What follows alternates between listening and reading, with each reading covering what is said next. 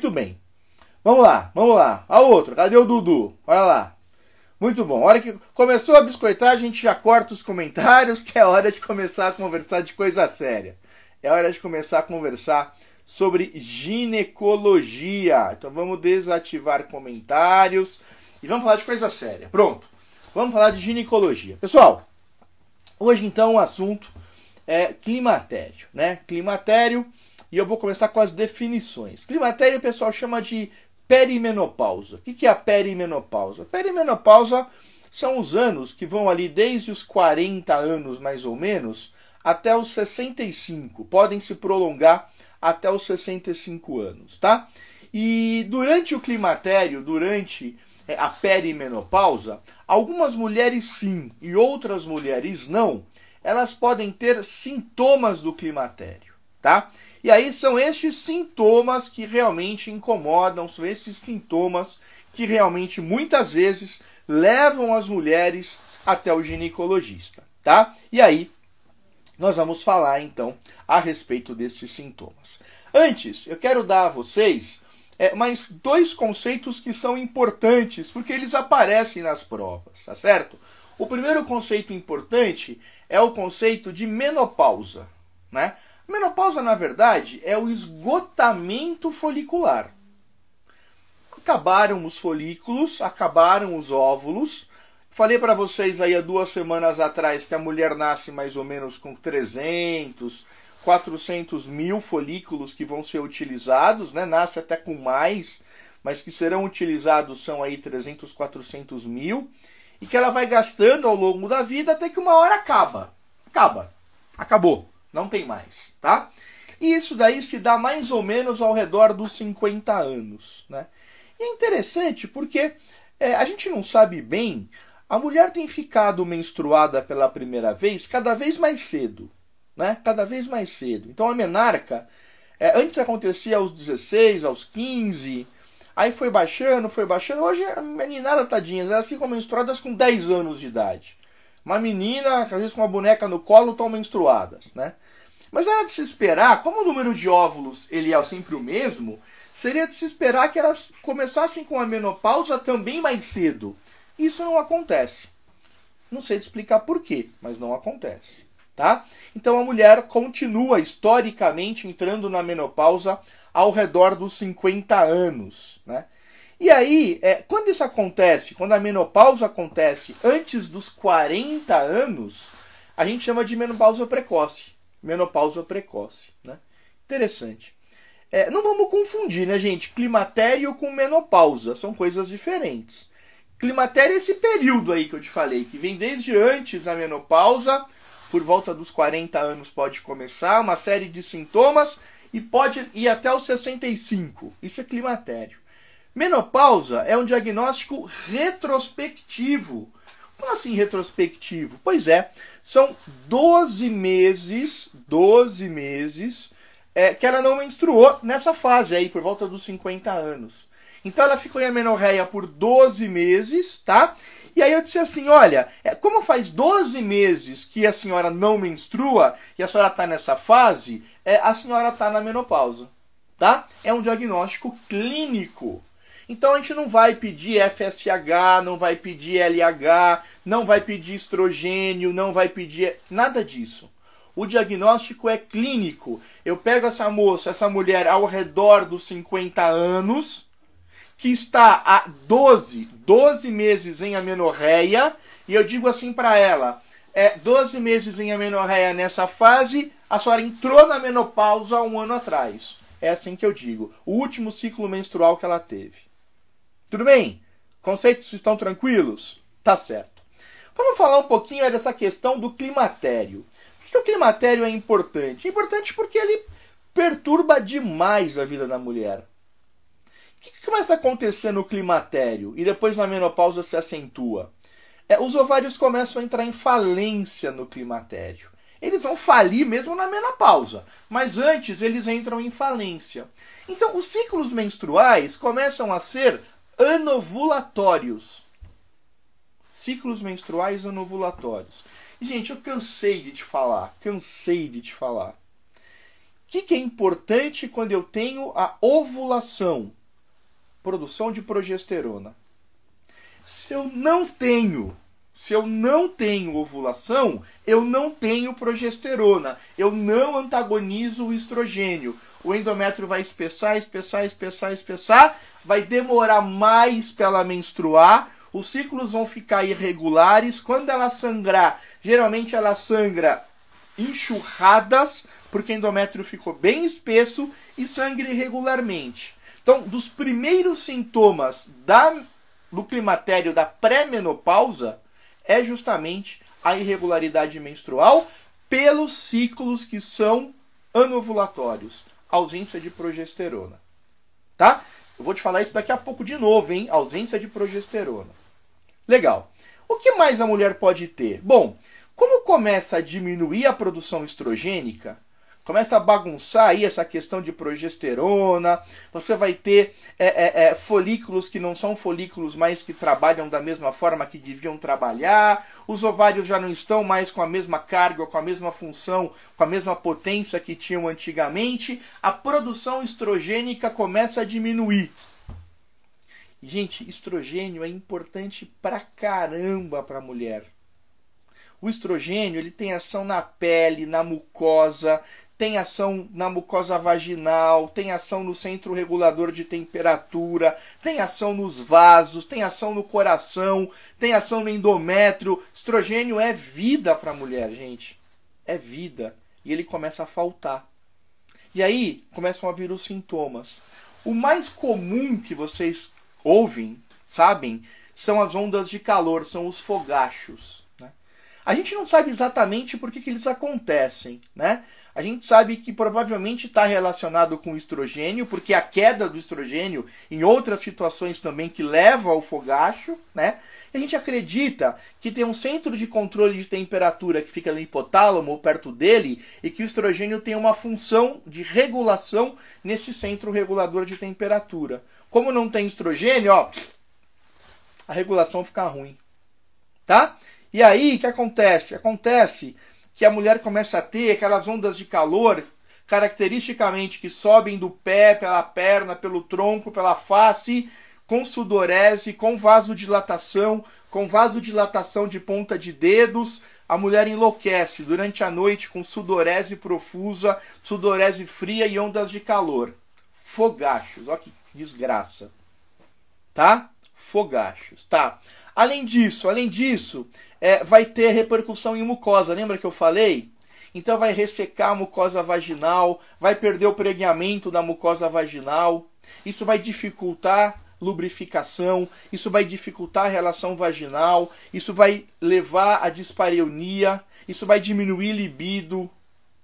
Isso, de novo, uma desgraça. Falta de estrogênio.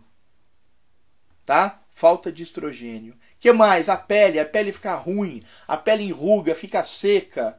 Gasta um dinheirão lá com creme hidratante, não resolve. O cabelo, cabelo cai, cabelo fica seco, perde o brilho. Tudo estrogênio, falta estrogênio para a mulher, falta estrogênio, falta estrogênio. Tá? É... Que exame que eu peço então para ver que está no climatério? Nenhum. É clínico. Climatério Sintomas clínicos antes da menopausa. Menopausa clínico. 12 meses vem a menorreia. Se eu tivesse que pedir um exame, esse exame seria o FSH. Porque ele, como começa a diminuir o estrogênio, o FSH começa a aumentar. Ah, eu quero saber o perfil do hormonal do climatério e menopausa. Eu te conto. Estrogênio cai. Ciclos anovulatórios, progesterona cai. Ovário entrando em falência, inibina cai. Não tem feedback negativo na hipófise, FSH e LH sobem. Moleza, hein? Moleza. Tudo causado pelo estrogênio baixo. Estrogênio cai, não tem folículo, não produz estrogênio, não ovula, não tem progesterona, inibina Ovário entrando em falência não tem inibina, não tem feedback na hipófise, aumenta FSH e LH. Legal. Qual que eu peço? Não pede, não pede. Diagnóstico é clínico. Não pede. Não pede. Vamos voltar lá para o sintomatologia do climatério. Então, é, ressecou vagina, ressecou pele, ressecou cabelo, deu fogacho. A vida da mulher vira um inferno, irritabilidade. Irritabilidade. Fica nervosa, fica brava. A memória, achamos que é o estrogênio, não tem como provar, mas achamos que é o estrogênio. A memória fica ruim. Memória. Sono, não dorme. Não dorme, acreditamos que seja, pode ser ação do estrogênio no centro de controle de vigília e sono, mas porque os sintomas são horríveis. Elas acordam à noite com sudorese, acordam à noite com a, o tal fogacho, com as ondas de calor. Não dormem. Insônia, não dormem. Quem merece isso, hein? Insônia, é, irritabilidade, é, tudo ressecado, dispareunia, é, onda de calor, resseca mucosa, resseca aquele plexo vascular, aquele plexo tendinoso ao redor da uretra, perde ação de esfíncter uretral, perde urina, começa a fazer xixi no esforço. Ah, é muito sacanagem, né, gente? Olha, eu vou dizer que Deus, ó, eu vou dizer que esse Deus aí primeiro fez o corona, quer dizer, não, vamos falar outra coisa. É, veja, é, é, pô, trabalho de parto. É, cuidar de criança, ir para o mercado de trabalho, ter que ter filho logo, que senão os ovários, os ovários acabam os óvulos dos ovários. Chega na menopausa, tem essa série de sintomas, é sacanagem. É sacanagem, tá? Bom, é, vamos lá, vamos lá. O que, que eu tenho que cuidar dessa mulher? As mulheres mais gordinhas, as mulheres mais obesas, ainda existe na periferia a transformação da androstenediona em estrona.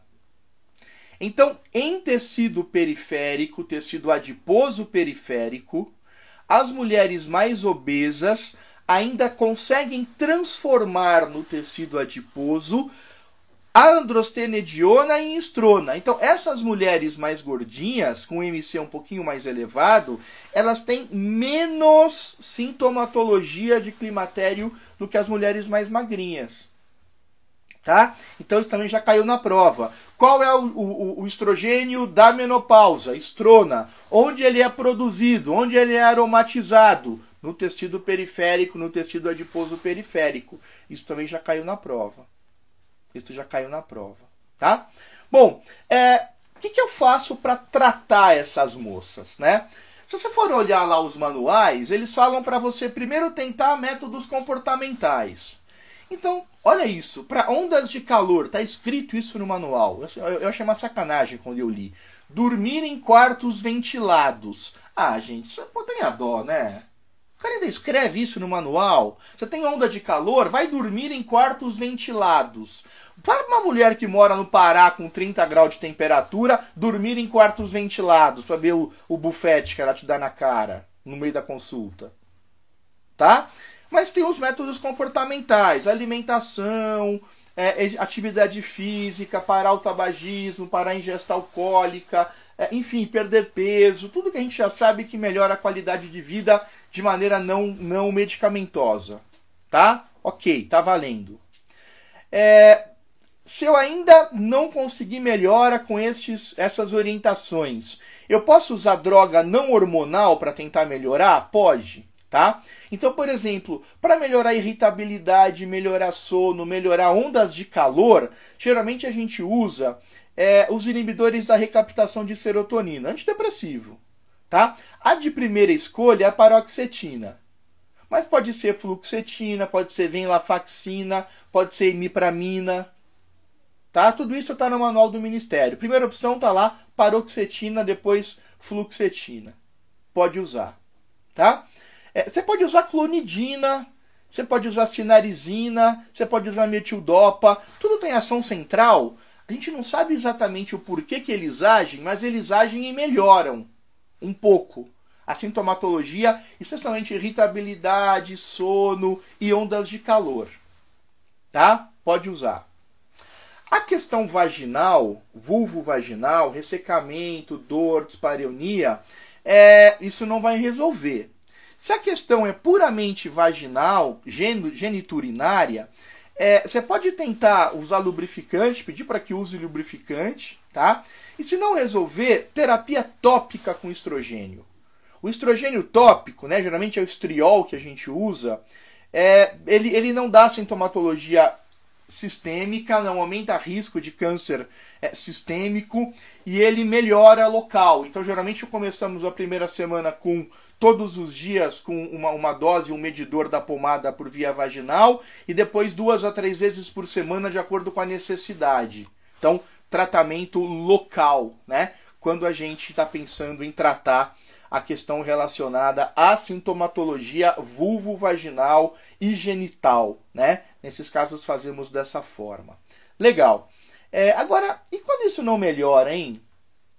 Puta, mandei ela dormir é, num quarto ventilado, mandei ela usar menos roupa, mandei ela beber menos cerveja gelada, mandei ela tomar sinarizina, clone, enfim, não melhorou. O que, que eu faço?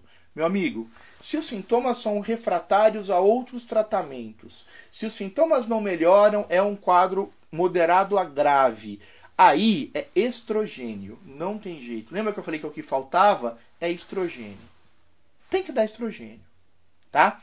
Agora, é, o estrogênio eu vou dar quando? Quando ele falta bastante. Se a questão é só irregularidade menstrual, eu te falei, por que ela tem irregularidade menstrual? Não é porque falta estrogênio, é porque falta progesterona, porque os ciclos são anovulatórios. Então, gente, lá no comecinho do climatério, quando ela ainda não tem esses sintomas do capeta que eu te falei, ela só tem irregularidade menstrual, nesse momento você não vai dar estrogênio, você vai dar progesterona. Por que progesterona? Porque neste momento o estrogênio ela ainda tem. O que falta é ela ovular. Se ela não ovula, ela não tem progesterona, você vai prescrever progesterona. Legal. Progesterona pura. 10 a 14 dias do ciclo. Geralmente a gente marca do dia 1 ao dia 14 do mês, ela toma lá a progesterona dela. E aí ela vai ciclar, ela vai menstruar direitinho. Esse problema você corrige só com progesterona.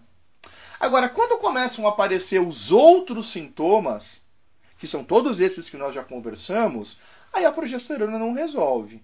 Aí você vai ter que dar, depois de tentar essas medidas comportamentais e não hormonais, você pode tentar usar, é, aliás, você vai ter que usar o estrogênio. Gente, eu não vou nem te falar de isoflavona que eu vou ficar nervoso. Hoje é sexta, a gente, eu não, eu não vou falar de isoflavona para não ficar nervoso. Porque você tentar me convencer que uma moça que tem esses sintomas graves, essa moça que tem todo esse inferno na vida, você vai prescrever isoflavona para ela, você vai arrumar briga comigo. Então eu não quero nem falar de isoflavona. Vamos passar direto para estrogênio de verdade. E aí, como é que eu prescrevo o estrogênio de verdade? Para quem eu vou prescrever? Sintomas refratários graves que não melhoram com outra medicação. E um segundo que eu não te falei, eu vou te falar agora. Prevenção de osteoporose. Presta atenção. Prevenção. Por que prevenção? Porque estrogênio não trata a osteoporose, ele só previne. Quem trata a osteoporose são os alendronatos, risendronatos, pamidronato da vida. São os bifosfanatos. Estes tratam, estes mexem lá com osteoclastos, osteoblastos. Estes daí vão realmente fazer com que você tenha, a mulher tenha, quem, quem toma este remédio, tenha ganho de massa óssea. Estrogênio não faz isso. Estrogênio previne osteoporose. Se já está estabelecida, não vai tratar. Tudo bem? Então, estrogênio, essas duas indicações. Legal. Como é que você vai usar o estrogênio?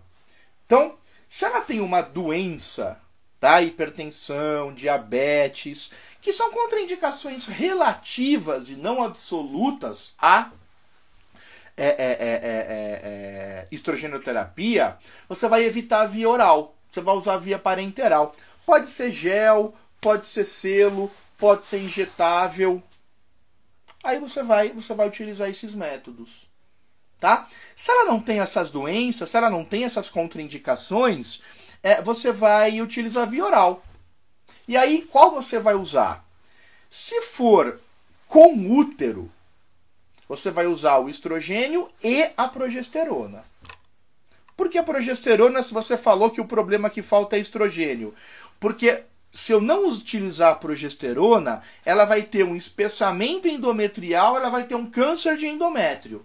E é o que eu não quero que ela tenha um câncer de endométrio. Então, se você vai utilizar estrogênio para mulher, ela tem útero, ela precisa de progestógeno ou de progesterona você vai utilizar. O, o, ciclo que você quiser. Você pode usar estrogênio por 20 dias, progesterona por 10. Você pode usar estrogênio por 80, progesterona por 15. Cíclico, contínuo, o jeito que você quiser. Mas você vai usar estrogênio e progesterona. Tudo bem? Se ela não tem útero, portanto não vai ter câncer de endométrio, você pode dar só estrogênio. Com uma exceção que cai na prova: mulheres com antecedentes de endometriose. Se ela tem endometriose, você não vai prescrever só estrogênio. Você vai prescrever estrogênio e progesterona, porque o estrogênio estimula o crescimento da endometriose. Isso é, isso é, é manjadíssimo em prova. Mulher que fez esterectomia tem endometriose como antecedente, precisa de reposição hormonal. Aí você fala, ah, não tem útero, só estrogênio. Errou. Precisa colocar progestógeno junto, porque ela tinha endometriose. Tudo bem? Então, estrogênio antagonizado pela progesterona. Não tem útero, só progesterona. Tá? Ah, tem uma droga chamada tibolona é uma droga sintética, um esteroide sintético. E essa droga é meio mandrake, cara. Essa droga é meio. Essa droga, ela tem uma ação é, antiestrogênica no endométrio, tem uma ação antiprogestogênica na mama, tem uma ação androgênica no osso, tem uma. É meio mandrake. Em cada órgão, teoricamente, ela tem uma ação benéfica porque é bom ter ação androgênica no osso, é bom não ter ação progestogênica na mama, é, enfim. Então, tibolona é uma droga que você também pode utilizar 1,25 a 2,5 miligramas por dia. Você pode usar tibolona que funciona bem, tá? Legal. Bom, se você usou então estrogênio, progesterona se precisou, usou a tibolona, é, vai usar por via vaginal se for sintomatologia vaginal, legal. É, você vai usar para quem esse remédio na faixa etária? Então, você vai utilizar para mulheres que ficaram na menopausa até 10 anos. Com mais de 10 anos, você vai evitar usar a terapia de reposição hormonal. Se ela entrou na menopausa aos 45 e ela está com 56, portanto há mais de 10 anos, você não vai usar é, estrogênio para ela. Se ela tem mais de 59, você também não vai usar estrogênio para ela. O risco de câncer, de câncer de mama aqui, aumenta significativamente, especialmente o risco cardiovascular, mais do que o de câncer. O risco cardiovascular. Você não vai utilizar é, estrogênio para essa moça com mais de 59 anos. Tá? Você tem as contraindicações que são absolutas para usar estrogênio, para usar terapia hormonal. Quais são? Você não vai usar se ela tem um sangramento vaginal de causa desconhecida. Você tem que ver o que é esse sangramento. Pode ser um câncer de endométrio. Aliás, esse é um bom horário para a gente falar do tal sangramento uterino. A mulher na menopausa, ela parou de menstruar, ela volta a ter sangramento. Qual que é a principal causa do sangramento? Atrofia endometrial, atrofia uterina. Não é câncer, é atrofia. O que, que você faz? Ultrassom. Você vai ver a espessura do endométrio. Se for aquele endométrio abaixo de 5, abaixo de 4, bem fininho, ela está sangrando por atrofia endometrial. Tá? Uh, segunda causa, ou a causa que mais nos preocupa, é o câncer de endométrio, é o espessamento endometrial, é o contrário. E aí o nosso limite é assim, ó. Se ela não usa terapia com estrogênio, tem que ter um endométrio até 5. Se ela usa terapia com estrogênio, ela tem que ter um endométrio até 8. Mais do que 8 é o endométrio espessado. E se ela tem um endométrio espessado, nós teremos que fazer uma investigação. Como que eu investigo? tirando um pedaço. Pode ser com esteroscopia, pode ser com, com cureta de Pipel, pode ser com uma sonda endometrial, pode ser com uma curetagem, pode ser do jeito que você quiser, mas você tem que tirar uma amostra do endométrio para poder estudar esse endométrio e ver se tem lá algum tipo de atipia celular ou até de câncer de endométrio. Tá? Então, 5 milímetros de limite sem TH, 8 milímetros de limite com TH, terapia hormonal. Ah, legal. Então, até 59 anos ou até 10 anos, sei que usa estrogênio e progesterona, sei que não pode ter sangramento. Não pode ter tumor hormônio dependente. Tem tumor hormônio dependente, você não vai usar estrogênio, especialmente mama, endométrio. Você não vai usar. Não pode. Doença hepática descompensada, é, especialmente o por via oral, o metabolismo do estrogênio, do hormônio, é no fígado. Você não vai fazer terapia hormonal, não vai sobrecarregar esse fígado se ela tem uma doença hepática descompensada. Você não vai fazer terapia hormonal se ela tiver porfiria. E eu juro que eu fiz questão de não procurar o que é porfiria, porque eu não lembro mais, eu não tenho a mínima ideia do que é porfiria e por que, que não pode usar terapia de reposição hormonal com porfiria. Eu sei que isso já caiu em prova já caiu em prova, era contraindicação à terapia hormonal, a resposta era porfiria. Então você tem que saber que com porfiria não pode usar terapia hormonal. Agora, o que é esse raio de doença, eu não sei. Você pergunta ao professor Fabrício, que ele certamente sabe. Então, porfiria. Tudo bem? Essas doenças não podem, são contraindicações absolutas. E contraindicações relativas: hipertensão descompensada, diabetes descompensado, endometriose e miomatose se ainda tiver com útero, porque sabemos que essas doenças são hormônio dependentes. Meio revoltado hoje, né? Tô sem dormir faz duas noites, a história fica assim mesmo. Vocês me desculpem aí, mas são as duas noites de privação de sono. Tá, muito bem. É, falamos da, da absoluta, falamos da relativa. E aí? Mas não, ela não tem contraindicação, é, não tem diabetes, não tem hipertensão, dei por via oral mesmo. É, se tem diabetes e hipertensão, eu dou um gelzinho para passar na pele, eu dou um selinho para colar lá no braço. E beleza, vamos tomar hormônio. Tá, vamos. Quanto tempo ela vai tomar? Ela vai tomar no máximo por 5 anos. 3 a 5 anos. Por quê? Porque mais de 5 anos aumenta muito o risco é, dela ter câncer de mama, especialmente. Também doença cardiovascular, mas especialmente câncer de mama. Especialmente se o progestógeno for o acetato de medroxiprogesterona. Se for acetato de medroxiprogesterona, o risco de câncer de mama aumenta é, se for mais de 5 anos. Então, nós vamos usar por até 5 anos. O que eles falam, os protocolos, é assim: é usar o menor tempo possível na menor dose possível, por no máximo 5 anos. É isso menor dose possível, por menor tempo possível, por até no máximo 5 anos. É isso. Tá? Legal. Então, já sei tratar. Já sei tratar com pomada vaginal, já sei tratar por boca, sei tratar por às vezes com selo ou com uma, uma pomadinha lá que você passa na mão, no dorso da mão da paciente. Legal. É, tem exame para fazer? Você falou que para diagnóstico não faz. É, não faz. Mas tem algum exame para fazer? Tem sim, senhor. Né? Antes de começar a terapia, o que, que você vai fazer? É, rastreamento de mamografia começa no Brasil aos 50 anos, pelo Ministério da Saúde. Uma mamografia a partir dos 50 uh, ah, até os 69 a cada dois anos. Tá? A Febrasgo, a Sociedade Brasileira de Mastologia e outras sociedades internacionais, como dos Estados Unidos, recomendam o rastreamento a partir dos 40.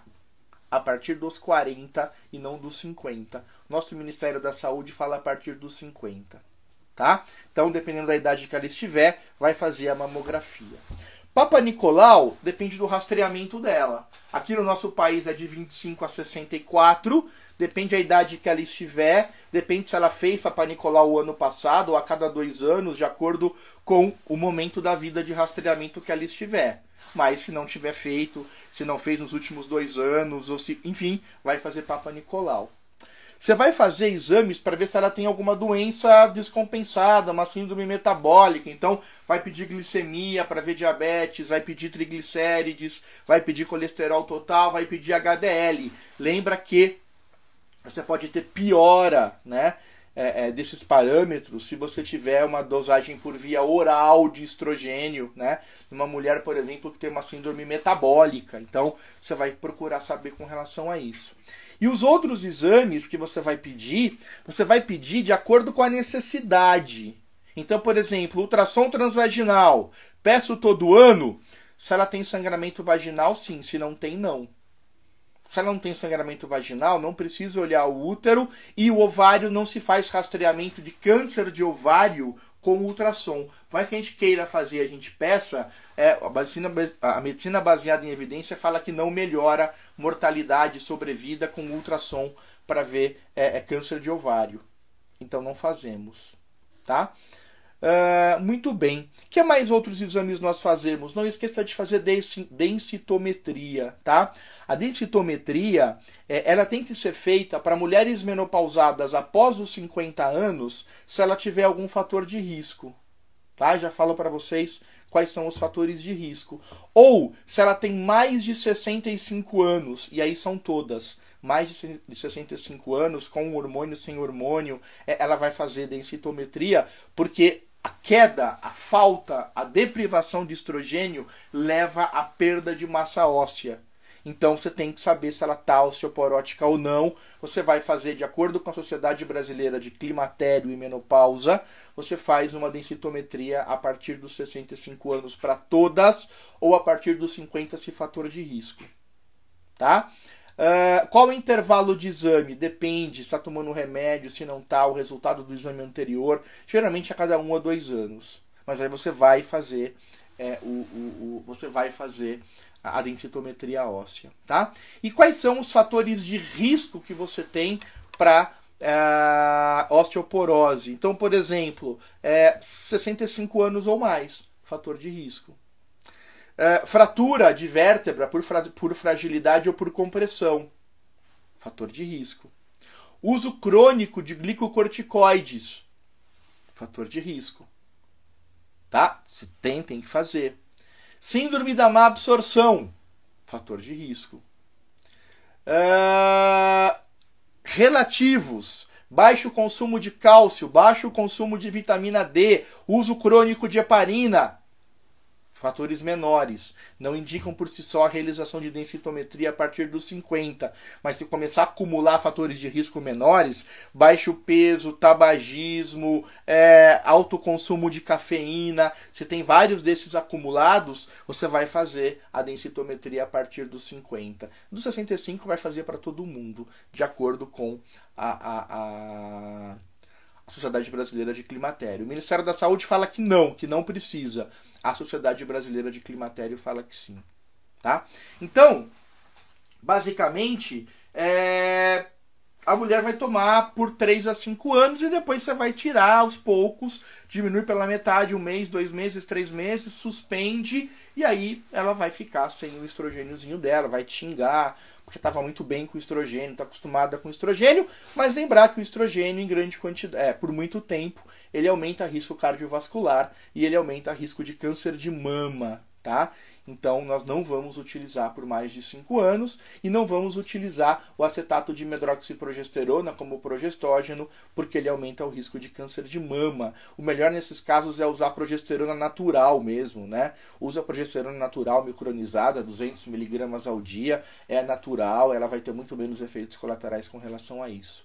Melhora a sintomatologia? Mas melhora demais, demais, demais. É o que melhora é isso.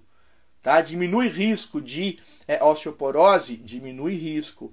Trata a osteoporose? De jeito nenhum.